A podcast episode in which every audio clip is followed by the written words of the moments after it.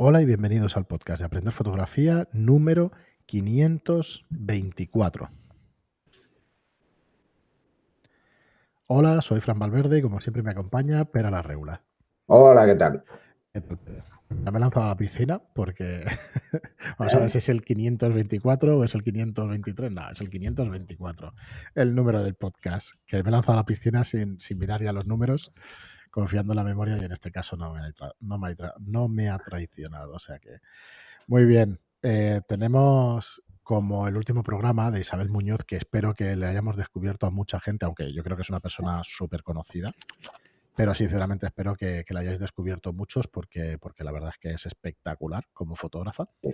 La verdad es que sí. Sí. Y bueno, y seguimos con estos programas que normalmente los hacemos en verano, pero no sé, nos parecía, nos apetecía bastante por recuperar mucha de esta gente que, que es, eh, que es fotógrafos españoles. A ver, no tenemos ninguna manía, o sea, vamos a sacar también fotógrafos extranjeros sin ningún problema. Pero bueno, en estos programas vamos a, a darle caña a estos fotógrafos nacionales. Y eh, hoy vamos a tratar sobre José Manuel Navia. ¿Vale? Eh, José Manuel Navia es un fotógrafo contemporáneo. Es un fotógrafo nacido en 1957. Así que tiene pues sus 60 años. 63. 63. 63. 10 más. Está todavía activo, seguro. A los 63 no queda más remedio. No, no, 10 más. A ti te quedan mucho, te quedan 15 o 20 años todavía. Sí, sí, sí. Bueno, de aquí a que me llegue la edad lo habrán subido 5 más. por lo menos. Eso seguro. Por lo menos, por lo menos. Y bueno, vamos a hacer un repaso a, la obra, a la biografía y a la obra de José Manuel Navia. Deciros que es un fotógrafo que se licenció además en filosofía en 1980.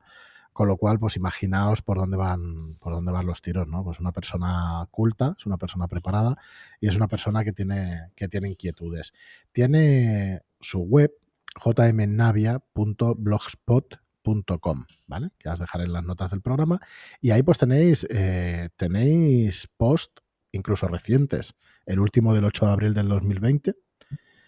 Eh, así que bueno, eh, van, va publicando, va publicando José Manuel. Es un fotógrafo costumbrista. Es un fotógrafo que, que nos muestra pues, pues visiones propias de, de España, de nuestro país. ¿Vale? De, y bueno, y de, de, también parte de, de fuera. Entonces, ¿qué nos puedes decir? Mira, mira, voy compartiendo pantalla porque si lo, si lo vais a ver el programa en, en, YouTube, vais a ir pudiendo ver su trabajo. Yo tengo aquí abierto su blog, pero además, pues habíamos encontrado de la, de la fábrica, eh, de una editorial de fotografía en general, habíamos encontrado aquí pues la, la biografía de José Manuel. Eh, ¿Qué nos puedes decir, Pera, de un repaso un poco de, de su trabajo, de su estilo? Sí, su estilo es, es bastante oscuro. Uh -huh. que, que, tiene, bueno, os daréis cuenta enseguida la que veáis eh, sus fotografías. Busca escenas eh, poco iluminadas, al menos en la mayoría de imágenes que yo he visto. Se juega mucho con las sombras. Yo creo que le, le fascinan, eh, el, le debe fascinar con el componente de dramatismo que tiene utilizar la sombra.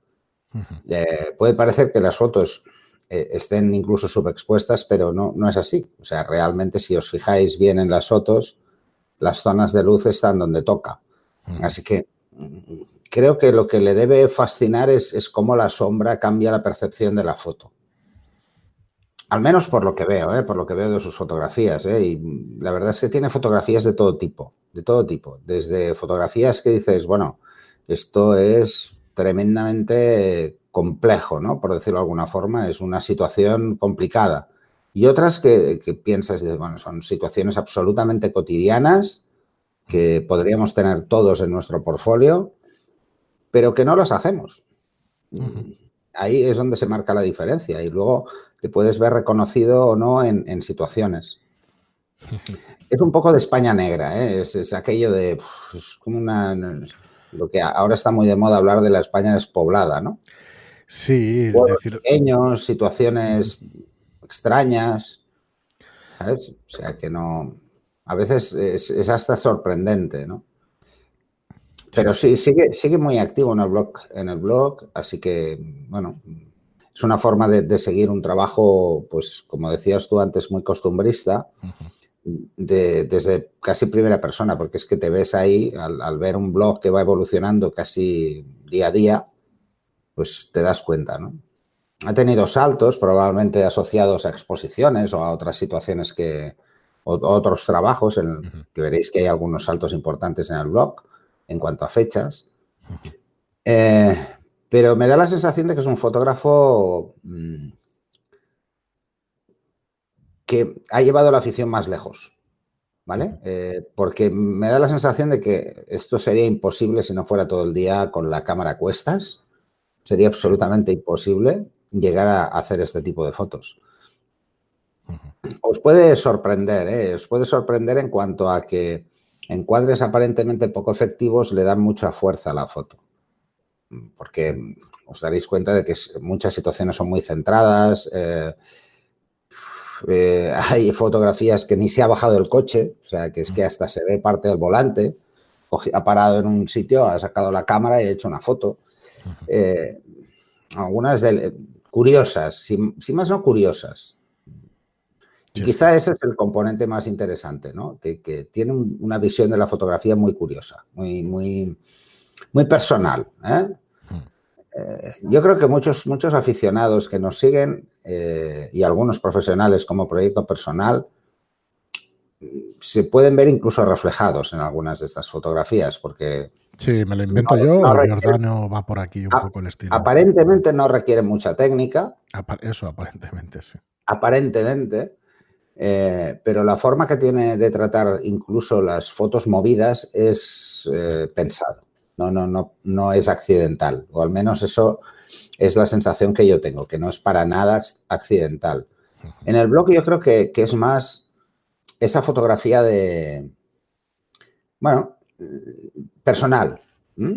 Te diría que es muy personal. Si luego os vais, por ejemplo, a ver sus fotografías y buscáis eh, en Google y buscáis fotografías de él, eh, os daréis cuenta de que, bueno, ahí hay otras cosas también, ¿eh? Aparte de, estas fotografías, veréis que hay otras cosas. Pero bueno, sinceramente, sinceramente, creo que, que por su forma de entender la fotografía nos puede aportar una visión, si más no diferente, diferente a lo que vemos o lo que estamos acostumbrados. Incluso si las comparamos con las que vimos en los otros programas, os daréis cuenta de que es diferente y que tiene una forma de entenderlo, de entender la fotografía muy peculiar y muy particular.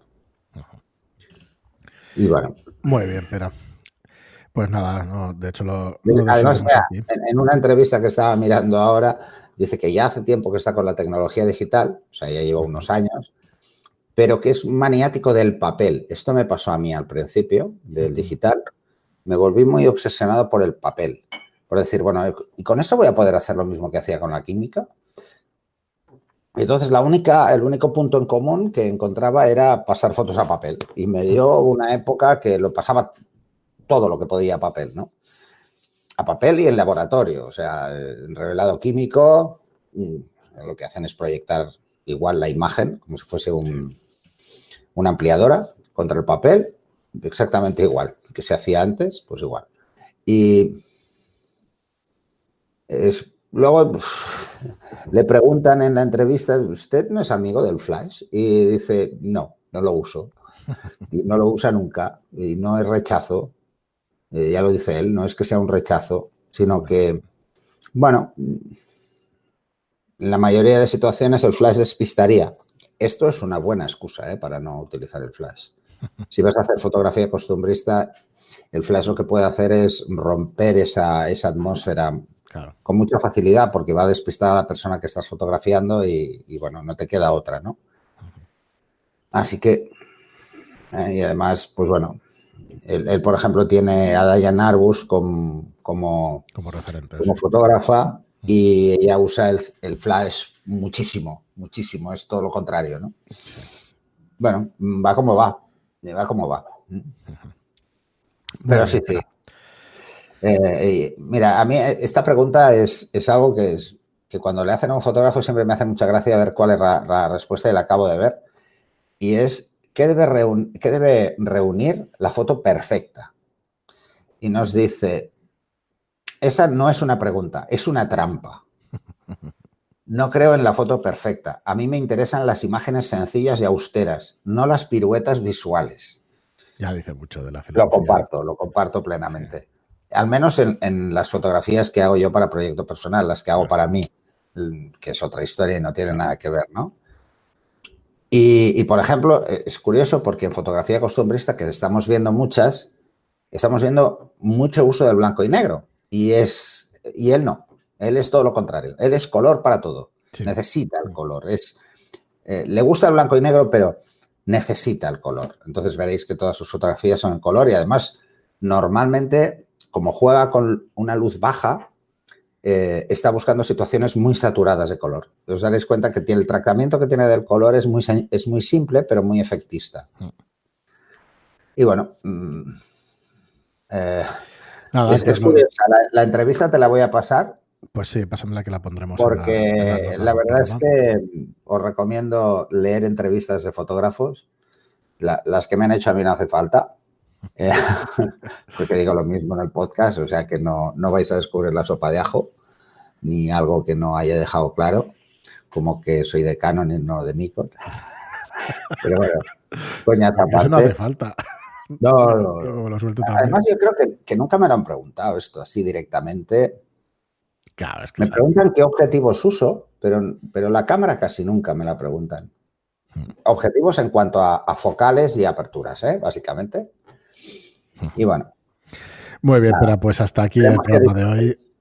Disfrutéis de, este fotógrafo. Sí, sí mirad su trabajo, leed su blog. Y nada, aquí lo, dejamos en, el 524, en el programa 524. Muchísimas gracias a todos por estar ahí. Muchos ánimos a todos que seguimos aquí en confinamiento. Eh, pasa muy rápido el tiempo, o sea que no os esperéis, que acabaremos. No, eh, ya estamos, estamos ahí en la recta final. Sí, sí, sí. Así que nada, muchos ánimos, como decimos. Muchísimas gracias a todos por seguirnos. Esperemos en la recta final no pinchar. No, coño. Joder. ¿Sabes? dices, no, voy a ganar, voy a ganar la carrera y pinchas, ¿no? Justo la curva anterior. Nada, ni hablar, ni hablar, ni hablar.